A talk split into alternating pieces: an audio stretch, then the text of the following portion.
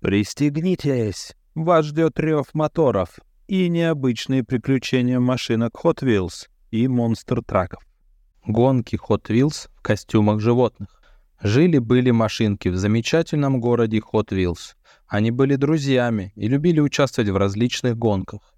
В городе Hot Wheels проходили костюмированные гонки, куда машинки собирались со всей округи.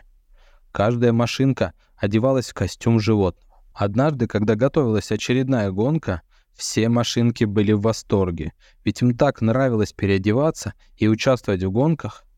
Например, маленький грузовичок Рикки решил одеться в утенка.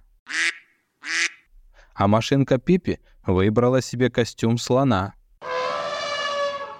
Элли нарядилась в лабрадора.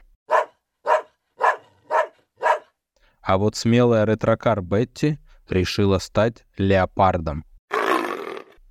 Но были и те, кто пытался помешать гонкам. Это был динозавр-гонщик, который постоянно мешал другим гонщикам. Он не хотел проигрывать, он всегда хотел быть первым.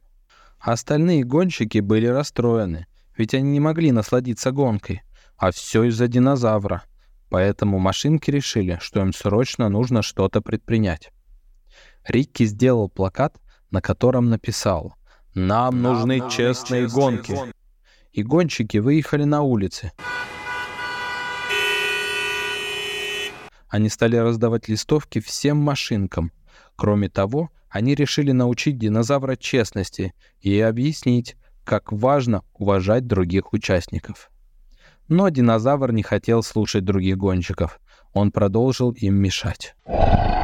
Ребята понимали, что им нужно что-то срочно предпринять, чтобы динозавр понял, почему честность так важна. И машинки решили устроить для динозавра гонки с препятствиями. Они построили извилистые мосты, крутые повороты. Динозавр, будучи самым быстрым гонщиком, начал лидировать. Но когда он попал на крутой поворот, то потерял контроль над машиной и слетел с дороги.